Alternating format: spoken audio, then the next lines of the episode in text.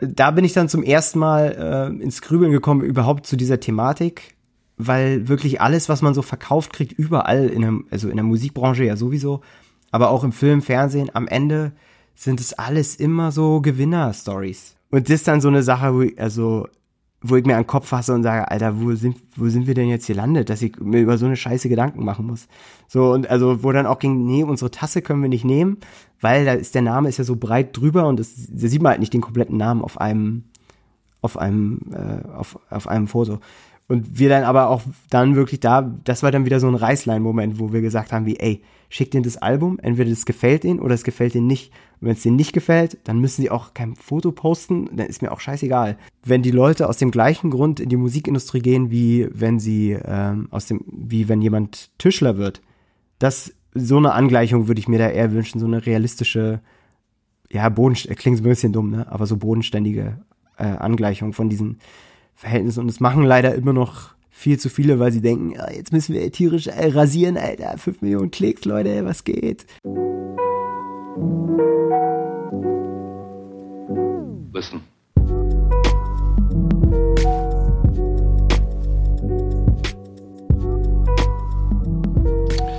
Ja, dann wieder mal herzlich willkommen zu einer neuen Folge des Ankel M Kaffeekränzchens. Ich freue mich wie immer, dass ihr so fleißig zuhört und uns äh, weiter verfolgt. Und mit mir freut sich heute der Sören von Smile and Burn. Hi Sören. Hi, guten Tag.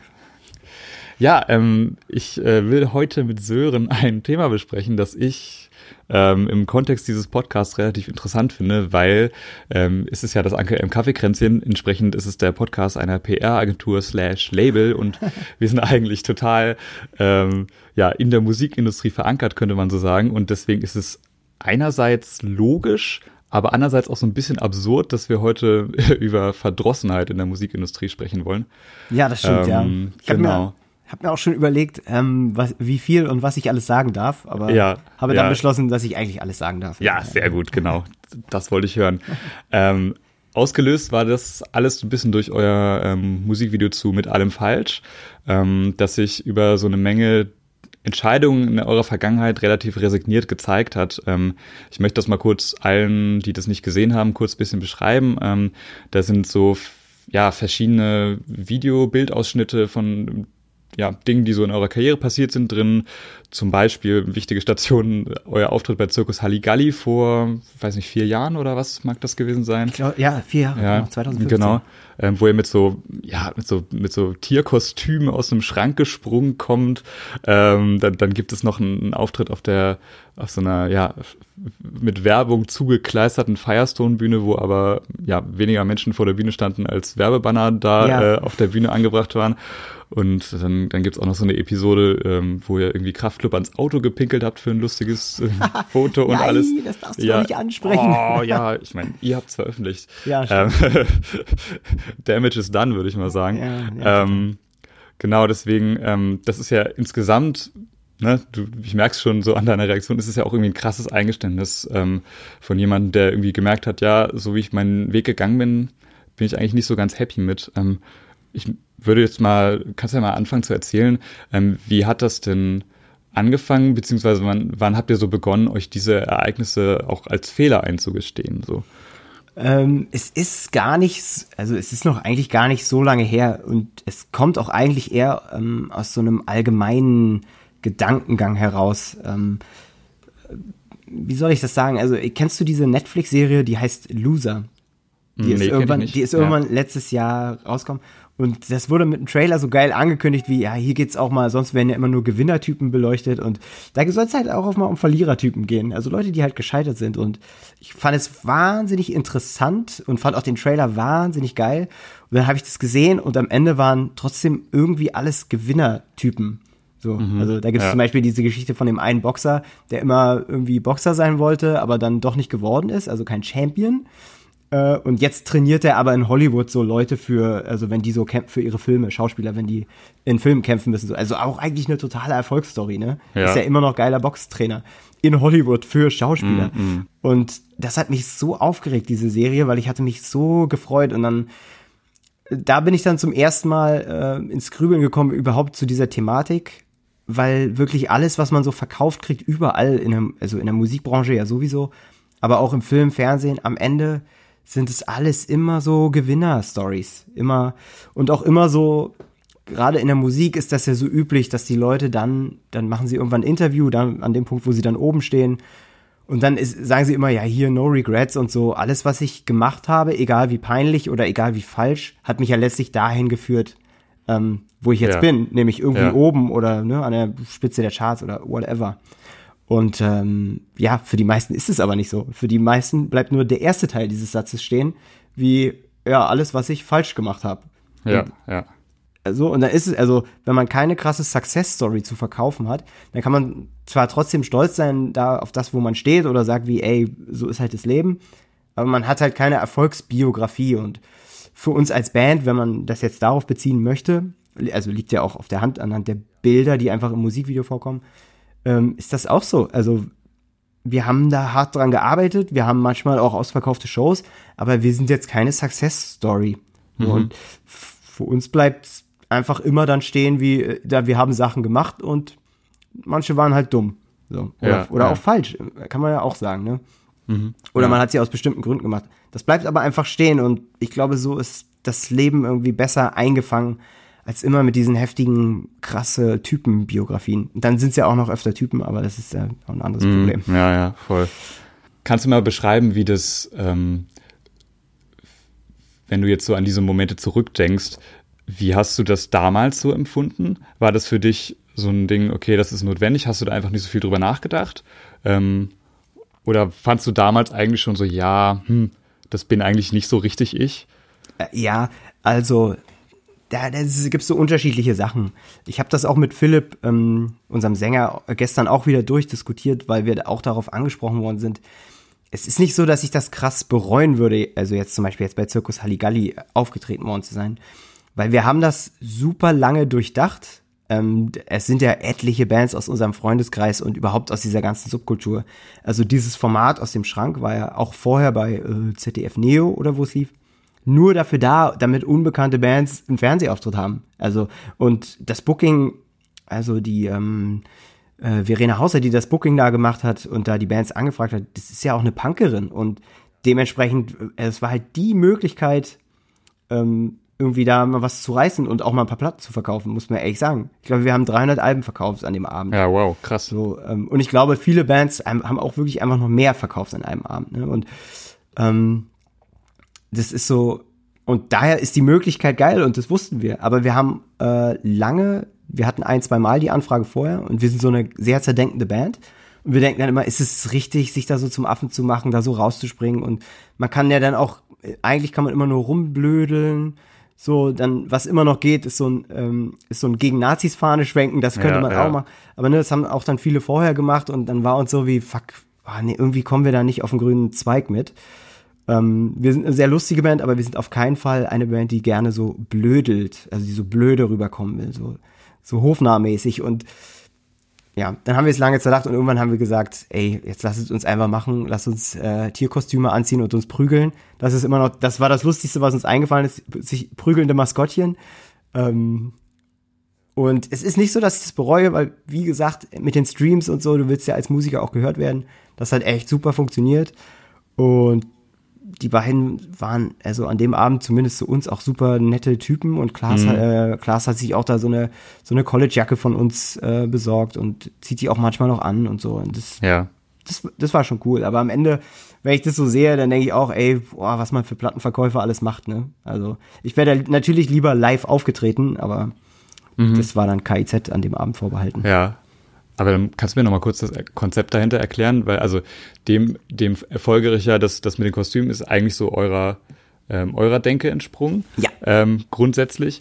Aber genau, das heißt, die Idee, um, um aus diesem Schrank äh, springen zu dürfen, muss man, ja, muss man sich irgendwie, irgendwie zum Affen machen oder irgendwie eine besondere Show bieten oder, oder was ist, an was für naja, Dinge ist das so geknüpft? Naja, du hast halt das, diese, man springt da aus dem Schrank und dann hat man immer so gewisse, das gibt immer so nach der Abmoderation dann zehn Sekunden Zeit, genau, genau, bis die genau. Werbeunterbrechung kommt. Ja. Und im Hintergrund wird halt Playback ein Song von dir gespielt hm. und du hast halt zehn Sekunden Zeit, aber du hast halt selber nicht die Möglichkeit, was zu sagen. Du kriegst ja kein Mikrofon oder mhm. so.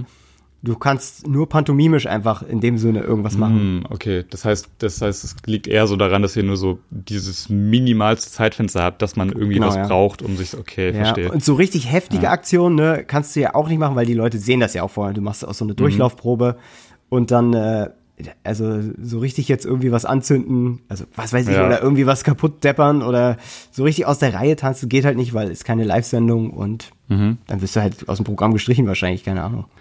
Gab es für dich, in, wenn man diese ganzen Sachen betrachtet, so in, in der Vergangenheit irgendwie so einen absoluten Tiefpunkt, wo du so daran vielleicht auch gemerkt hast, so dachtest so, oh, okay, das, das war es jetzt vielleicht irgendwie genau nicht.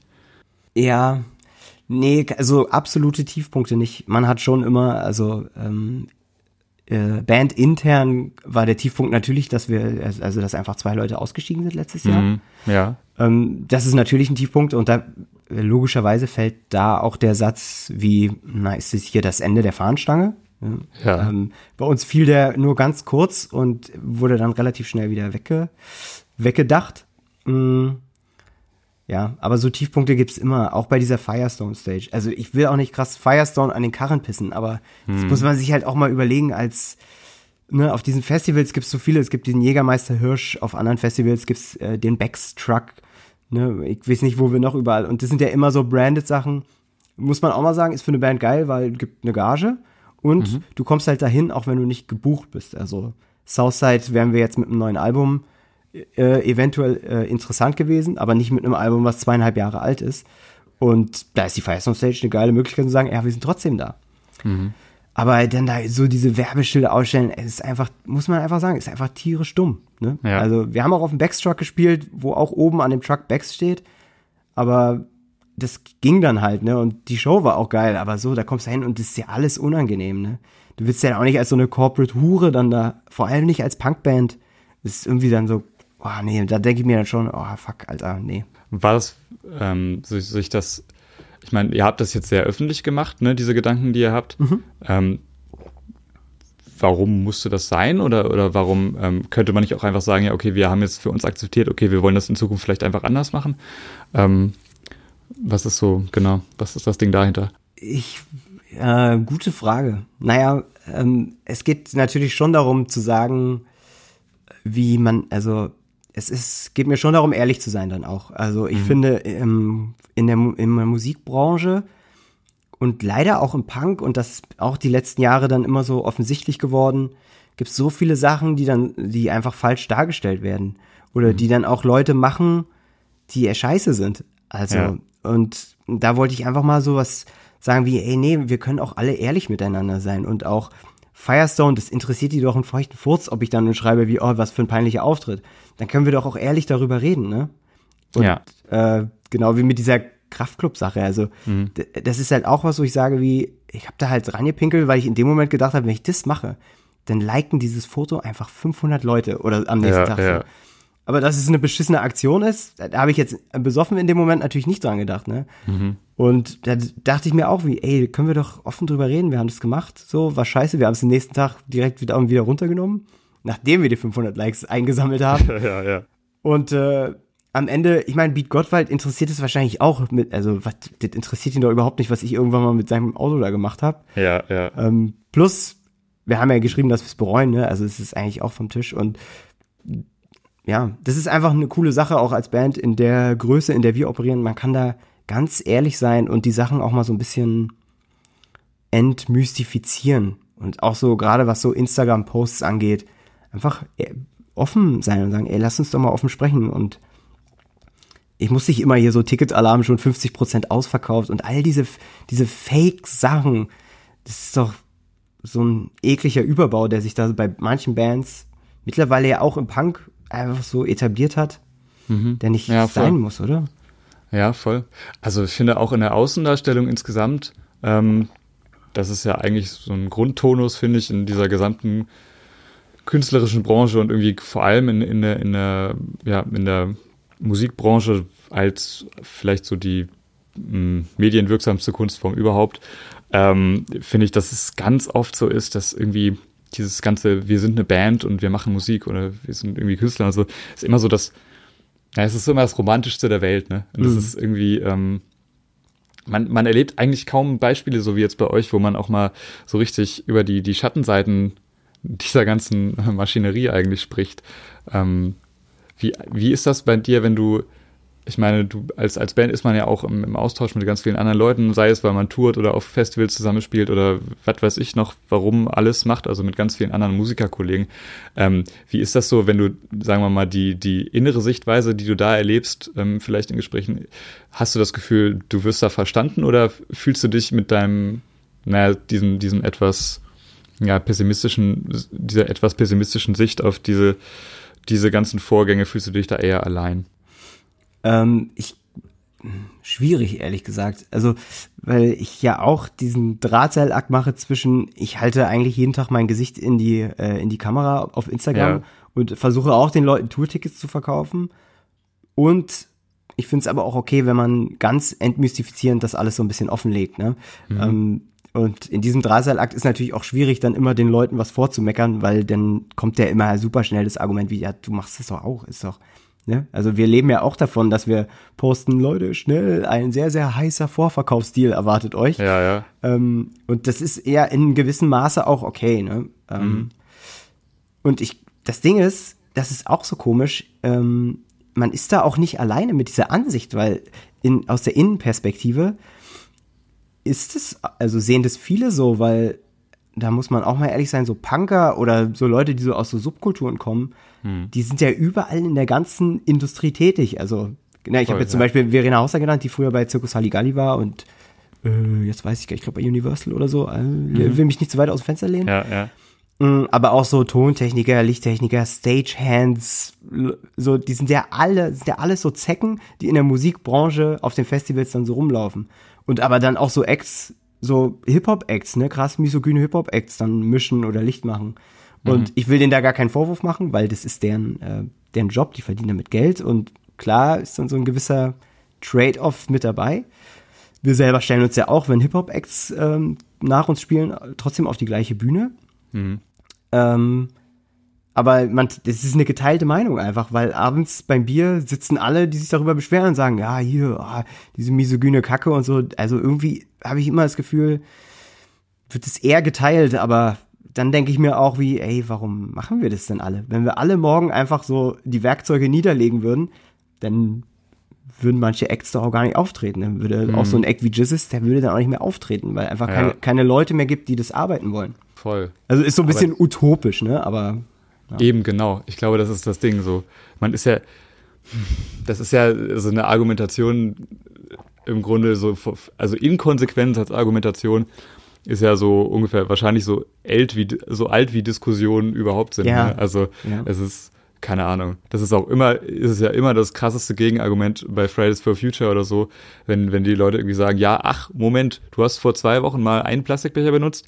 Ähm, wie kannst du denn gegen das Klima demonstrieren, so ungefähr? Ja, ja, klar. Ähm, genau. Deswegen, das ist ja wahrscheinlich der schwierigste, schwierigste Drahtseilakt da überhaupt. Aber die Frage ist sozusagen, wie viel wie Punk kann man sein sozusagen, ohne sich irgendwie völlig von der Gesellschaft abzuschotten.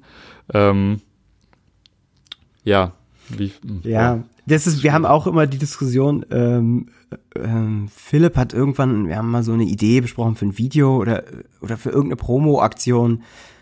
Und Philipp war so wie, ey, lass das doch einfach gar nicht machen. Oder, ja. oder lass irgendwie ein Musikvideo machen, wo nur schwarzes Bild ist. Hm. Und ich bin dann immer so wie, ja, aber dann sieht's ja, also dann interessiert's ja auch keinen. Und dann ja. hast du die Message, wenn du das einfach, wenn du es nicht machst, merkt es ja trotzdem keiner. Das ist mhm. so wie, wenn der Baum im Wald umfällt, aber niemand da ist, der es hört, ist der Baum dann wirklich umgefallen? Ja. So, äh, irgendwie ja nicht, weil äh, hat keiner gemerkt. So, und ah, ja. Das heißt, gar nicht mitmachen geht auch nicht. Hm? Wenig zumindest, ja. Ich weiß nicht, also ich denke gerade zum Beispiel an ähm, EA80 oder so. Ich glaube, die haben ja bis, ich glaube, die haben bis heute noch nicht mal, nicht mal eine Facebook-Seite oder so. aber es sind ja, eigentlich, also die sind so richtig, die sind halt auf jeden Fall so richtig Punk. Ähm, aber ja, wie viel Teilhaben kann man? Und vor allem, also dann ist ja auch die Frage, wie weit kann man das dann treiben? So. Ja. Also das ist ja auch immer die Frage, die man sich dann stellen muss. So. Ich finde, ja, ja, ich finde auch ähm, so eine Band wie NoFX, ne, weil du jetzt eher 80 sagst, ja. NoFX, die sind ja auch einfach so anti. Mhm. Die hängen irgendwie ein äh, A3 großes Backdrop hin weil normale Bands halt, oder Ja, kleine Bands ja. auch schon so riesen Backdrops haben und sagen, ey, scheiß, scheiß doch drauf, das brauchen wir Mhm. doch alles nicht. Und dafür muss man NoFX auch einfach lieben, aber ich, das ist auch dann so, wenn ich Millionär bin, dann ist es auch super einfach, Assi, Ja, voll. Assi und genau. Anti zu sein. Und wenn ich eine Band bin, die äh, einfach Aufmerksamkeit auf sich ziehen will, dann kann ich nicht einfach nichts machen. Ja, Ja, und das Ja. ist so, also, ne, es, ist immer eine Zwickmühle. Ähm, ich halte uns für eine wirklich, also deswegen sagen wir auch immer, dass wir Punker sind, weil wir diese Sachen krass stark und sehr intensiv durchdenken. Mhm. Und allein deshalb sage ich immer, dass wir Punker sind, weil ich kenne das nicht von so vielen Leuten so. Und deshalb würde ich das immer sagen. So. Ja. Also wir sind jetzt keine, wir sind jetzt nicht feine Sahne oder so. Wir, mh, äh, wir können nicht tierisch viel trinken und machen auch nicht tierisch viel Sachen kaputt. Aber ja, einfach weil wir krass, krass ske- skeptisch bei diesen Sachen sind. Ähm, ja. Würde ich immer sagen, deswegen sind wir eine Punkband. Ich finde das insgesamt auch ein gutes äh, Signal irgendwie mal nach außen, weil ich glaube, dass, naja, das, gegen das ihr euch so stellt, ist ja im Grunde auch, ja, man könnte fast sagen, eigentlich ist eigentlich so eine allgemeine Tendenz, die man das weit, weit weiter spannen könnte als nur, ähm, als nur in Musikbranche. Ne? Also generell dieses sich nach außen hin irgendwie so eine heile Welt darstellen, ist seit dem Social Media Zeitalter eigentlich eine relativ Genau, ja. relativ übliche Sache.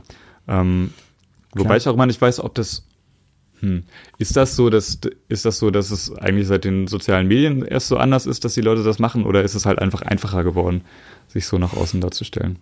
Ja, äh, ja, schwierig. Also ich glaube, es wird halt dadurch wirklich immer massiver einfach.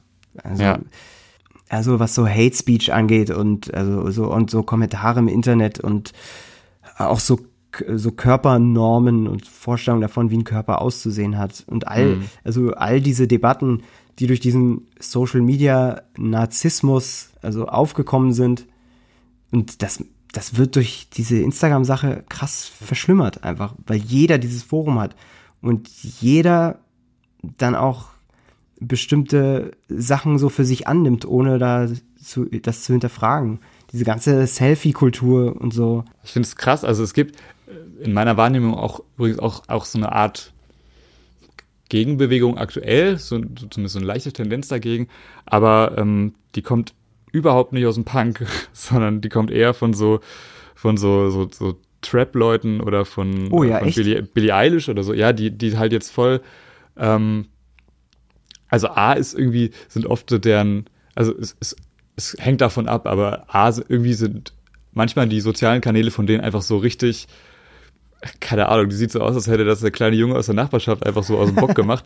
Weil ich habe, es gibt so einen, einen, einen Rapper, der heißt, der heißt Scarlord, der macht so ganz, ganz lauten, aggressiven Screamo Trap und der hat sein, sein letztes Album äh, angekündigt, indem er eine Instagram-Story gemacht hat, wo er so ein schlechtes äh, Morning-Selfie von sich gemacht hat, wo dann so steht, oh ja, ich habe vergessen, dass ich Instagram habe. Übrigens kommt nächste Woche mein neues Album so. Ah, geil, ähm, ja. Genau, und, und vor allem sind, aber was eigentlich der Kern ist, glaube ich, dass die ähm, diese, diese Menschen gerade über ganz viel über Depressionen und, und so rappen, was auch eine Zeit lang, glaube ich, relativ oder immer noch ein bisschen tabuisiert ist, so gerade in so einer heilen sozialen Mediawelt. Ähm, voll krass eigentlich, dass dass das im Punk irgendwie zumindest nicht so deutlich ist in meiner Wahrnehmung. Ähm, bei den Ja, das finde ich auch, äh, äh, ich, äh, da können wir auch ganz ehrlich sprechen. Punk hat da auch krass, also die innovative Kraft verloren. Ja, also das voll. ist, Punk ist einfach nur noch Wiederholung von Inhalten, finde ich. Also sowohl musikalisch als auch textlich. Also äh, ähm, jetzt dürfen wir uns nicht falsch verstehen. Es ist total wichtig, zum Beispiel, dass es so eine Band wie Feine Sahne äh, gibt, die dann sagen hier Zeckenpower und ab geht's. Ja, Also ist ja wirklich, wirklich, wirklich wichtig, kann man auch nicht oft genug betonen. Aber wenn wir jetzt mal hier so, so richtig äh, intellektuellen Sprech machen, dann ist es auch nichts Neues. Also hat Ja. sich auch seit den 90ern nichts geändert. Und das ist beim Punk super traurig. Einfach. Also ähm, früher äh, diese Bücher, die man über Punk in den 80ern und 70ern und dann auch 90ern gelesen hat, wo dann so geile Themen hinzugekommen sind, die völlig gesellschaftlich unterminiert waren, äh, mit, äh, keine Ahnung, mit Veganismus, mit ne, solche Sachen. Hm. Und auch Punk ist ja irgendwie auch angetreten, um äh, Schönheitsideale anzufechten. Ja. Aber auch, das ist ja jetzt auch nur noch begrenzt aktuell so. Hm, voll. Also, aber ist das, wenn du, ähm, du hast ja jetzt schon mehrmals betont, so dass, dass du und ihr euch als, als Punks versteht, so. Ähm, ist Punk für dich denn per se heute noch Rebellion, beziehungsweise ist das Ideal, dass es so ja, rebellisch sein soll oder kann es das überhaupt noch sein, in deiner Ansicht? Ja, ich glaube, ich glaube, in der Hinsicht ist es wirklich, dass dieser Punk ist Todsatz zustimmt. Weil, wie du mhm. das selber schon sagtest, das gehört mittlerweile, diese Kraft gehört mittlerweile anderen Musikrichtungen. Also von mir aus dem Trap, ja. Im, also gerade ja im Hip-Hop, so viel Scheiße wieder passiert, aber die Innovationskraft ist einfach wahnsinnig hoch. Mhm. Oder auch im, im Pop, ne? Also so weit wie Billie Eilish. Also ist jetzt auch ja irgendwie nur so ein Major-Produkt, aber am Ende trotzdem ja auch irgendwie ein, ja, total wichtig wahrscheinlich sogar. Voll, voll, voll. Würde ich hundertprozentig so unterstreichen, ja. ja. Richtig.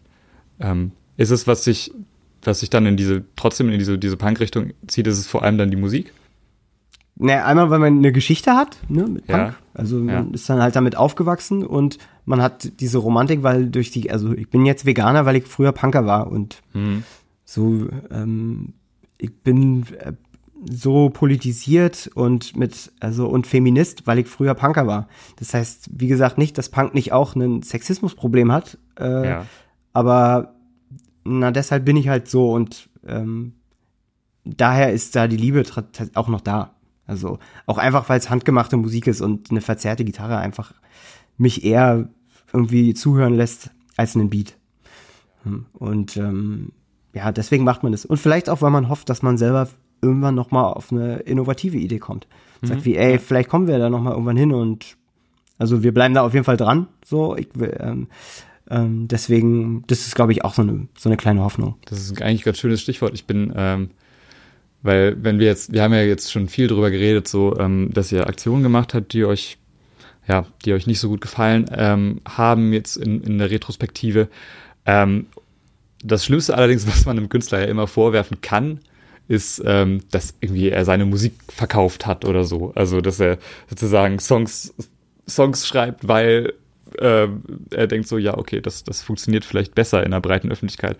Ähm, und bei euch ist es jetzt auf jeden Fall nicht so, dass ihr irgendwie auf der, auf der kommenden Platte irgendwie euren Stil jetzt komplett über den Haufen geworfen habt oder so. Ähm, aber was ja zum Beispiel relativ signifikant ist, dass ihr jetzt Deutsch, deutsche Musik macht. So. Ja. Ähm, ich ich, ich würde euch jetzt mal nicht anmaßen, dass ihr irgendwie euch vorher irgendwie musikalisch angepasst habt, aber ich finde, man kann ja trotzdem mal vorsichtig fragen, so, hast du das zumindest schon mal in Erwägung gezogen, so während du Musik geschrieben hast? Ähm, das könnte vielleicht eher dem und dem gefallen, deswegen machen wir das jetzt so und so oder wir singen auf Englisch, weil es erreicht mehr Leute oder ähm, Ja, ey, äh, voll, in Grenzen voll. Also ja. ähm, man, aber auch bei allen Alben, ja nicht vielleicht bei allen, aber bei, mindestens bei den letzten also seit Action Action, dann das letzte Album und jetzt bei dem neuen natürlich auch. Man sitzt immer im Studio oder beim Songwriting und überlegt sich wie, ey, wie könnte man, also was könnte jetzt der größtmögliche Hit sein? Oder wie kann ja. man diesen Song auf größtmögliche Hittigkeit äh, trimmen? Diese Überlegung gibt's immer. Natürlich in Grenzen, also ne, manche Themen, also ich würde jetzt nicht frauenverachtend rappen, nur ja, weil ich weiß, ja. dass es sich verkauft, natürlich, ist mhm. völlig klar. Ähm, aber die Frage bleibt trotzdem. So, wie schreibt man einen geilen Refrain? Äh, was bleibt bei den Leuten hängen? Und dann merkt man aber auch, dass es nicht so einfach ist, einen Hit zu schreiben. Ja. Und ähm, dass es äh, dann vielleicht auch gar nicht so verkehrt ist, das zu wollen, ne? Weil man sagt ja immer so, ja, Hit ist so einfach und äh, äh, machst halt das, was, ja, die, was der Pöbel hört, ne? Und aber das ist gar nicht so einfach. Macht es erstmal, so einen Song zu schreiben. Und äh, Deswegen, also es spielt natürlich immer eine Rolle in gewisser Art und Weise. Ja. Ähm, aber natürlich auch bei diesem, äh, bei diesem deutschen Ding, äh, ich würde immer äh, in Anspruch nehmen, erstens, wir sind ja jetzt keiner Welle gefolgt, weil das, mhm. also das ist ja Mainstream mittlerweile, wenn wir es ja. vor fünf Jahren gemacht hätten, wo wir selber mhm. noch behauptet haben, das würden wir niemals tun. Ja. Ähm, dann könnte ich, da hätte ich den Vorwurf eher verstehen können. Jetzt ist es so wie, es machen eh alle Deutsch und das jetzt zu machen ist, äh, ja, also klar, kann sein, so wie man ist Mainstream, aber es ist nicht so, man rennt irgendwas hinterher. Ja. So, ne, sondern man macht es halt einfach.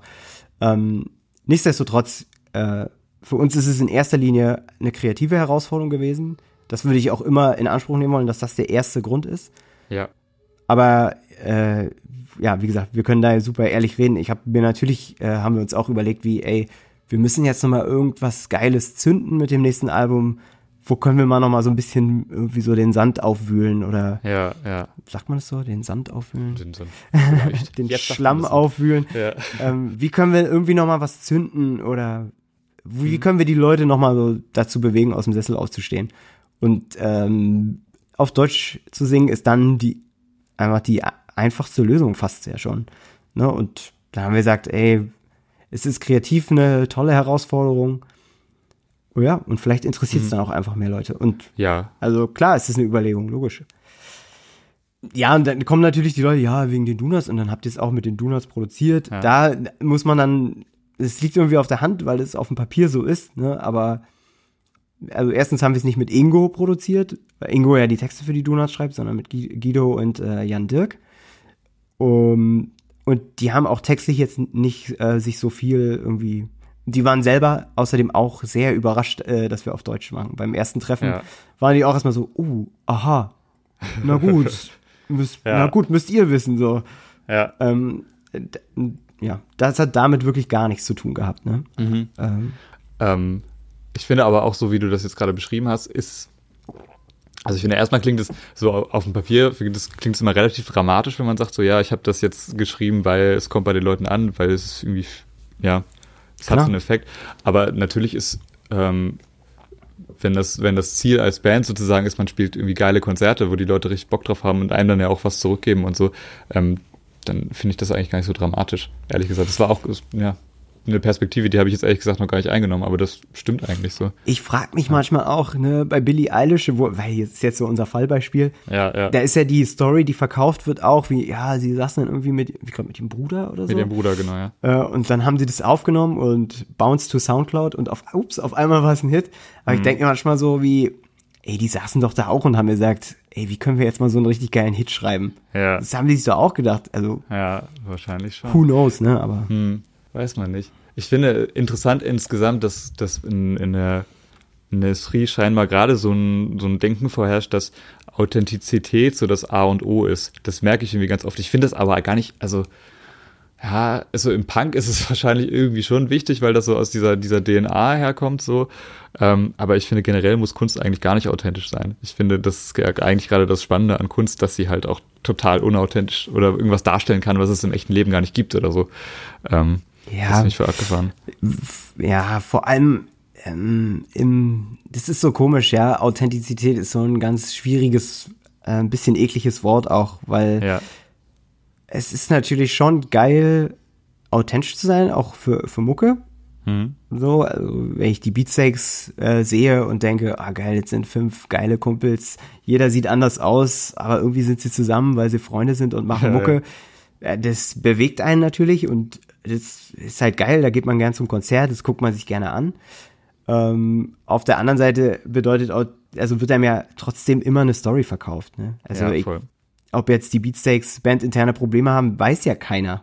Und also wisst ja nur jemand, dass sie gerade keine Mucke machen. Oder Ja. ob, ähm, ja, und so ist es bei allen, ja, bei allen Rockbands, die sagen, ey, krass, wir sind krass authentisch, aber ey, schwierig, Mhm. schwierig ne? Ja, Außer uns natürlich, weil wir krass, krass ehrlich äh, die, mit den course. Mythen jetzt hier Schluss machen. ja. Ähm, glaubst du denn, diese ganzen Problematiken, die wir jetzt besprochen haben, ähm, liegt es vor allem so an den, an den Prozessen der Musikindustrie selbst? Oder ist es vielmehr, sind es vielmehr so Ansprüche, die ihr an euch stellt, ähm, die vielleicht nicht die richtigen sind? Voll die Musikindustrie. Also Ja? Mhm. Ja, voll, tut mir leid, aber Ja, kom ne, kom komplett die, äh, würde ich sagen, die Musikindustrie. Was da für Gespräche geführt werden, wie manche Gespräche auch laufen.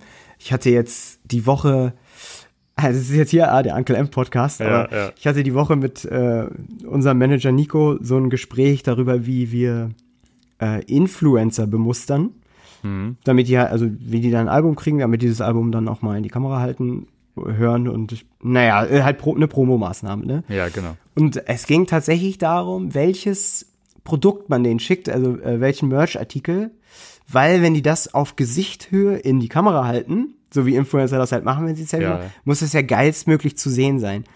Und das ist dann so eine Sache, wo ich, also, wo ich mir an den Kopf fasse und sage, Alter, wo sind, wo sind wir denn jetzt gelandet, dass ich Ja. mir über so eine Scheiße Gedanken machen muss. So, und also, wo dann auch ging, nee, unsere Tasse können wir nicht nehmen, weil da ist der Name ist ja so breit drüber und das, da sieht man halt nicht den kompletten Namen auf einem, auf einem, äh, auf, auf einem Foto. Und Ja. wir dann aber auch dann wirklich da, das war dann wieder so ein Reißlein-Moment, wo wir gesagt haben, wie, ey, schickt ihnen das Album, entweder das gefällt ihnen oder es gefällt ihnen nicht. Und wenn es denen nicht gefällt, dann müssen sie auch kein Foto posten, dann ist mir auch scheißegal. Wenn es denen gefällt, dann machen sie es halt, aber dann kriegen sie halt ein Album und keinen Beutel, Tasse, whatever. Also, also das war mir dann richtig absurd. Und da finde ich so, da, das ist halt voll genauso Musikindustrie. Das ist halt jetzt so ein Paradebeispiel, ähm, was so enttäuschend ist. Was einfach so da enttäuschend ist, ne? Ja. Ich glaube auch, die gesamte Musikindustrie hat wahrscheinlich diese Kränkung aus den 90er Jahren, seitdem alle angefangen haben, CDs zu brennen, das haben die nicht überstanden so richtig. Die, also die trauern da so im Zustand hinterher und sie, das macht alles einfach nur noch schlimmer. Ja, ja, ja. Ähm, du machst ja auch nicht jetzt nicht erst seit gestern Mucke, so du hast ja jetzt schon relativ viel gesehen. Also jetzt hast du so das, das Paradebeispiel auf jeden Fall genannt, so Influencer-Marketing. kann ich, kann ich auch nachvollziehen, dass es auf jeden Fall nicht so ähm, everyone's favorite business ist so. Ähm, aber ähm, das ist ja zum Beispiel noch eine Entwicklung, die ist noch relativ jung, so würde ich sagen. Ja. Ähm, genau. Hast du das Gefühl, das hat sich mit der Zeit, so in deiner Wahrnehmung zumindest, hat sich das irgendwie verschlimmert? Oder waren die Großstrukturen eigentlich schon immer so, dass es dir eher so gegen den Strich geht? Ja, manche Sachen waren schon immer. Ich ähm, hatte ja, wir hatten vor zwei Alben auch mal so ein, es ging nicht um unser Album, aber ähm, irgendwie ging es generell um so eine Kampagne und da ging es nur um Sichtplakatierung. Ja. Und da war auch so die Diskussion wie, naja, also, hm, manch, also auf jetzt, um jetzt ein Album auf Platz eins in der ersten Woche zu kriegen von den Albumcharts, wenn du 10.000 Euro oder keine Ahnung, 20.000 Euro für Sichtplakatierung ausgibst, Ja. dann ist auch irgendwie klar, also klar muss, muss natürlich auch gute Musik sein, aber irgendwie ist dann auch klar, dass du Platz eins in den Albumcharts kriegst. Also, Ja, ja. wenn du ein Problem hast und du wirfst genug Geld drauf, ist halt irgendwie auch klar, dass teilweise das Problem dann auch weggeht. Hm. Und ähm, aber auch wie absurd eigentlich, ne? Also Ja, das ist dann dieser Überbau. Ich weiß, dass das alles so notwendig ist. Ähm, wir machen das auch und äh, ich würde auch dafür argumentieren, dass es auch okay ist, manche Sachen zu machen. Ich finde es auch okay, äh, Influencer-Marketing zu machen. Also ich finde Mhm. es auch okay, Leuten, die viele Follower haben, zu sagen, ey, hier eine CD, hör mal rein. Wenn es Ja. geil findest, findest es geil. Wenn nicht, nicht. Voll, Ja. wa ey, warum denn nicht? Aber wie sich das sind manchmal so Auswüchse am Start, die dann, wo man sich dann so reinarbeitet und wo keiner dann aber im Raum ist, der dann die Notbremse zieht und sagt, wie, okay, stopp, das machen wir jetzt nicht. Das ist, Mhm. es ist doch, das ist doch jetzt absurd. Sondern man geht da so immer tiefer rein und es wird immer, immer ekliger. Kann, kannst du dir vorstellen, dass es sowas, ähm, naja, sowas wie eine faire Musikindustrie geben kann oder eine, die dir gefällt? Geil. Eine faire Musikindustrie. Ja. Finde ich super. Hm. Ähm, wahrscheinlich, ja, ist schwierig, super schwierig zu sagen. Ja. Wahrscheinlich nicht. Also es gibt viele Künstler, ähm, auch Popkünstler, wo ich den Eindruck habe, ah, das ist irgendwie angenehm, den gönne ich auch dann den Erfolg, Mhm. weil das nicht so ein aggressives Marketing ist. Aber Musikindustrie ist ja letztlich auch eine, eine Industrie, ne? Also, Ja. äh, und, ja, boah, krass schwierig, krass schwierige Frage. Ja, ja, klar. Es ist auch, es ist ja eine, so eine, eine Frage auf so vielen großen Ebenen. Ich glaube, das ist, es muss jetzt nicht unser Anspruch sein, da eine definitive Ja. Lösung für zu finden. Auch bei so Künstlerfiguren, also jetzt zum Beispiel bei Billie Eilish oder ich weiß nicht, auch bei Lady Gaga ist ja auch eine krasse Kunstfigur lange gewesen und ja irgendwie auch immer noch. Ja, ähm, wo ich mir so denke, es ist total cool, solche Kunstfiguren zu haben, die auch, also ich will jetzt nicht unterstellen, dass eine von den beiden am Reißbrett äh, entworfen ist, aber ja, ja. dann wird sich halt Gedanken gemacht. Also da setzt man sich zusammen, dann kommt halt irgendwie, ja, wo legen wir, wo ist die Aufmerksamkeit bei den Fotos? Ne, fotografieren wir jetzt mehrere Schlüsselbein oder Hinterkopf oder whatever. Also da wird, das wird halt durchdacht als Produkt. So. ja. Finde ich prinzipiell überhaupt nicht schlimm, weil ein Kunstprodukt kann, wird halt kunstfertig hergestellt. Mhm. Aber andererseits sind viele, also ja, gerade was so, so im Deutschrap und so, äh, diese harten männlichen Dudes, das sind halt Produkte, also die werden dann am, wirklich am Reißbrett entworfen. Hm. Das finde ich dann also wieder aber auch total schlimm, ne? Oder ja. auch das weibliche, äh, bei weiblichen Musik, äh, Musikerinnen auch ganz oft, weil da auch einfach nur männliche A&Rs sitzen und denen fehlen dann die Visionen auch. Und dann werden weibliche Künstlerinnen immer nur auf sexy aufgebaut. Und es ist mhm. doch auch irgendwie total dumm. Also, ja. Und da sind dann so, also klar, ist jetzt auch ein Paradebeispiel, aber so Künstlerinnen wie Mine oder so, das ist dann natürlich mhm. erfrischend, mhm. wenn so, wenn so jemand dann äh, ein Album releast, wo man was sagen kann wie, oh, was geile Mucke, Alter. Und mhm. so, und dann muss da auch kein Image oder so mit, da, mit rumkommen. Wie geht, wie geht ihr jetzt damit um? So ist es eure, ähm, ist es so die, ist, glaubst du so zum Beispiel eine, eine Lösung wäre einfach viel mehr DIY zu machen? So? Ja, wahrscheinlich. Also ich kann mir vorstellen, für, also als eine Band, die jetzt sehr viel DIY gemacht hat und mhm. dann jetzt langsam erst sich aus DIY heraus entwickelt hat, ja. ähm, würde ich schon immer sagen, ich glaube, es kann keiner Band schlecht tun, mehr Sachen selbst zu machen. Mhm. Also ich, ja, finde es schon so charakterformt, wenn man äh, Sachen selber macht. Auf jeden Fall. Ja, auf jeden Fall. Aber trotzdem, so ganz DIY seid ihr ja trotzdem nicht geworden, ne? Also ihr seid ja immer noch hier. So, du sprichst ja jetzt gerade mit mir. Ja, ja, klar. Ähm, ja, genau. ja. Ähm, ja, das DIY-ste, was wir hatten, war beim zweiten Album, das haben wir dann sogar auch selbst aufgenommen im, äh, äh, im Studio. Aber es war halt auch das zweite Album, ne? Und dann mhm. haben wir gesagt, ah, nee, also wir, wir werden eher weniger DIY mit der Zeit, das stimmt. Mhm. Das stimmt ja. total. Und äh, ja, klar bin ich hier, weil Labern finde ich ja auch super und Podcasts finde ich auch geil. Aber ich bin auch mhm. nicht hier aus Probo-Gründen, muss ich aber auch sagen. Ja. Ne? Ja, ja. Ähm, ich bin hier, weil ich ja gerne Fragen zum Musikerdasein gestellt kriege. Also weil es mir auch Spaß macht, ne? Muss ja, man sagen. Ja, und aber ich meine, du bist ja, ihr seid, ihr seid ja noch bei Anke M so, ihr, ihr, ja. ihr macht ja noch, macht, macht ja noch Stuff so. Ja. Ähm, das heißt, das heißt, wie viel, mh, hm, ja, wie, wie viel, also, oder, beziehungsweise, was würdest du sagen, was sind so die Sachen, die du immer noch gerne irgendwie weggibst sozusagen oder wo du dir gerne Unterstützung holst? Ähm, ich glaube, alles, wo ein Profi, ähm, wo, wo, wirklich ein Profi dran sitzen muss, das gebe ich gerne weg. Also, mhm. ähm, beim Song, also zum Beispiel Sachen im Studio, so Audio-Engineers oder so. Ja. Das ge gebe ich liebend gerne ab. Auch, äh, ich würde auch kein Album mehr ohne Produzenten produzieren, weil das für die Bandchemie wichtig ist, dass da jemand sitzt, der sagt, dieser Song ist gut. Ja, Weiter. Ja. Ähm, ähm, so Sachen. Alles andere machen wir, also Grafiken machen wir selbst, wir machen unseren, unsere Videos selbst. Ne? Klar, äh, auch Kameraleute oder fürs Artwork haben wir jetzt mit den Müboys ähm, das Artwork zusammen gemacht. Ja. Da sagen wir immer, ey, auch eigentlich ganz geil, wenn ein Profi da ist. Mhm. Eigentlich kann man, ey, im Prinzip kann man es frei entscheiden. Man sollte nur es auch mal selbst gemacht haben, um zu wissen, was dahinter steckt, glaube ich. Mhm. Kannst du den Leuten noch trotzdem noch empfehlen, irgendwie so, sich Richtung Musikindustrie zu bewegen? Denn ich glaube, es ist halt schon, naja, ähm, so blöd es klingt, aber für eine gewisse Expansion braucht man das halt auf jeden Fall, denke ich auch so, ne? Ähm, beziehungsweise wenn man gewisse Ziele hat, ähm, kommt man vielleicht irgendwann nicht mehr ohne aus so. Aber kannst du das trotzdem noch guten Gewissens empfehlen?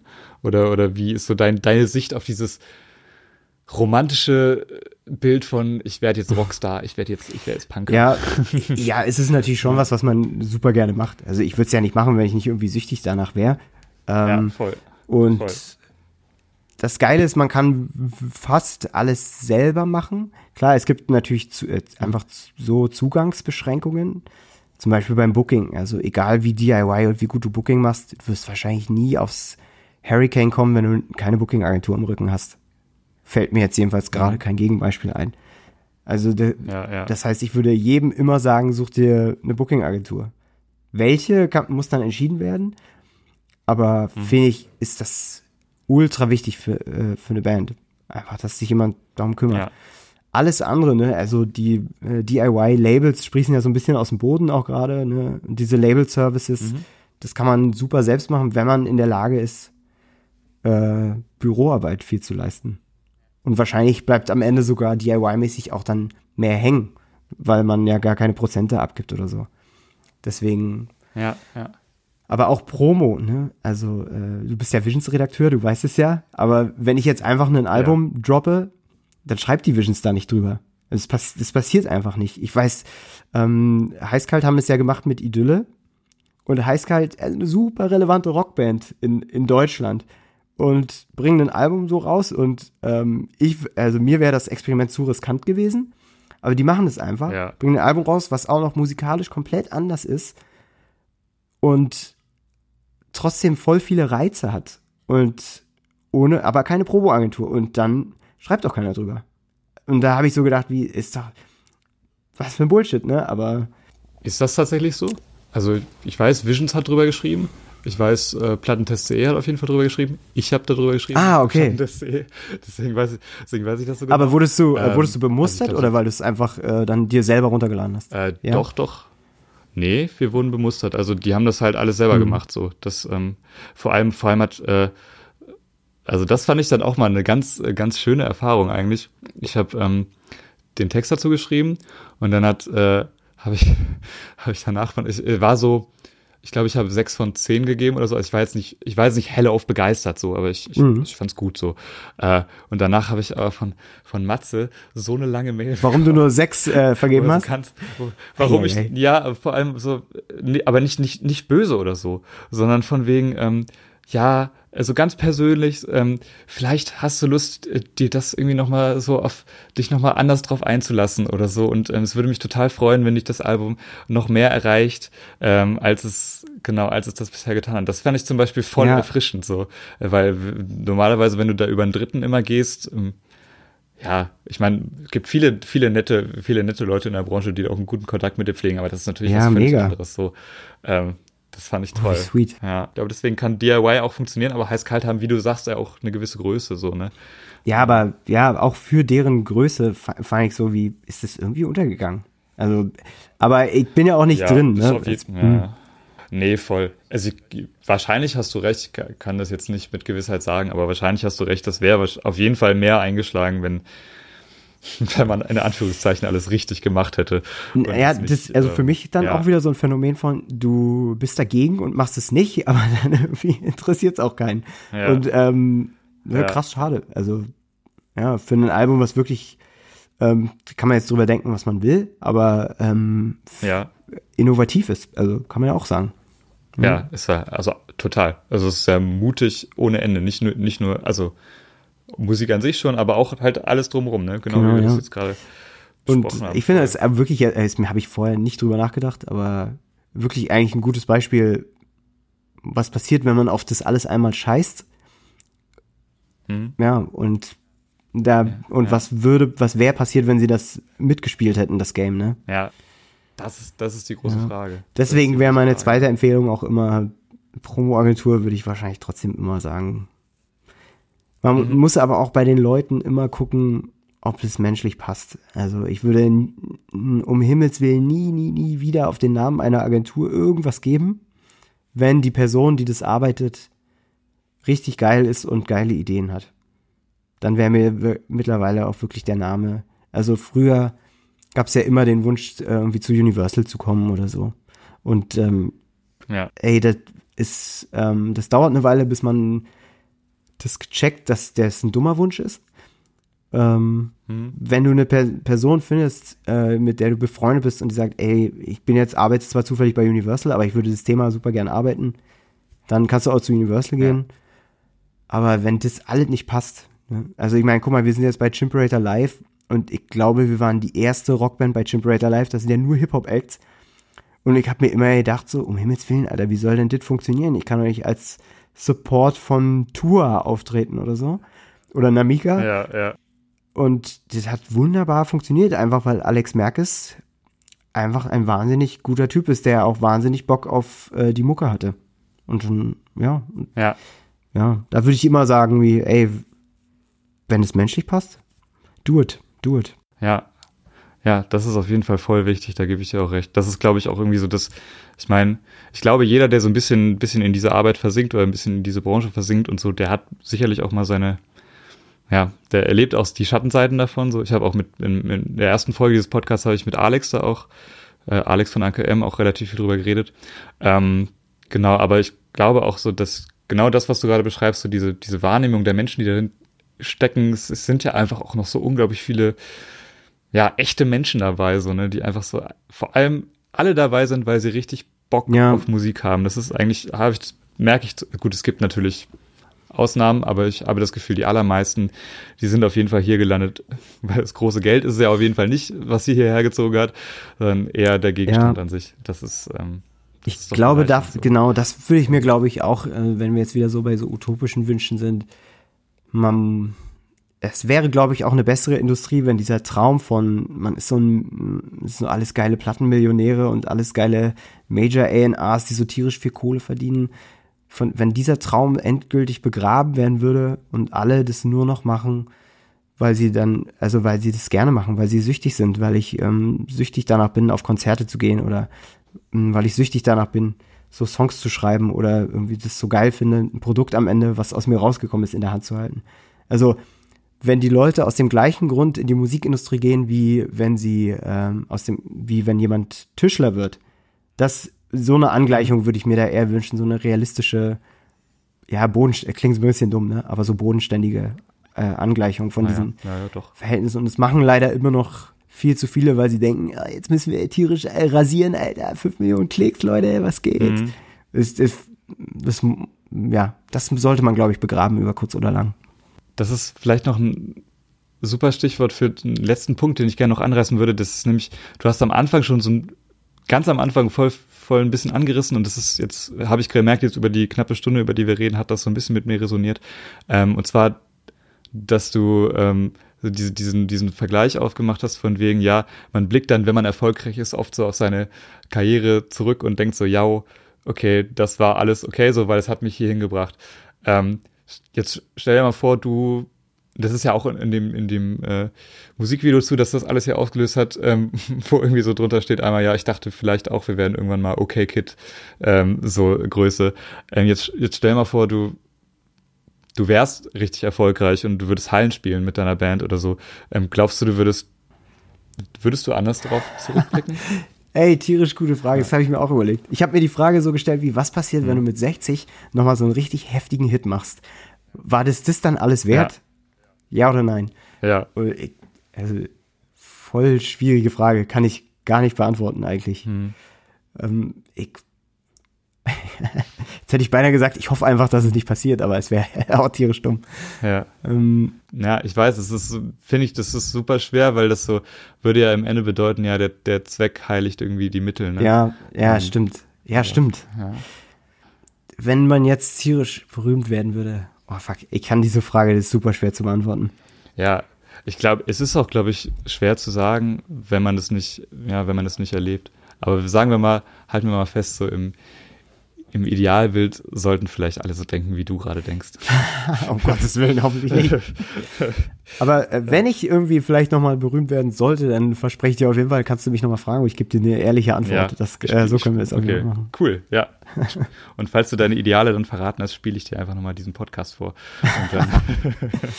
so wie neulich, als jemand uns darauf hingewiesen hat, dass wir im Action-Action-Video am Anfang äh, uns darüber lustig machen, wie es wäre, äh, auf Deutsch umzuschwenken. Ajo. und wir uns aber auch selber nicht mehr daran erinnern konnten und ja. so waren wie, ey, fuck. ja. Das ist sehr schön. Ja. Ähm, gut, Sören, dann äh, sind wir mit unserer Zeit am Ende. Ich äh, cool.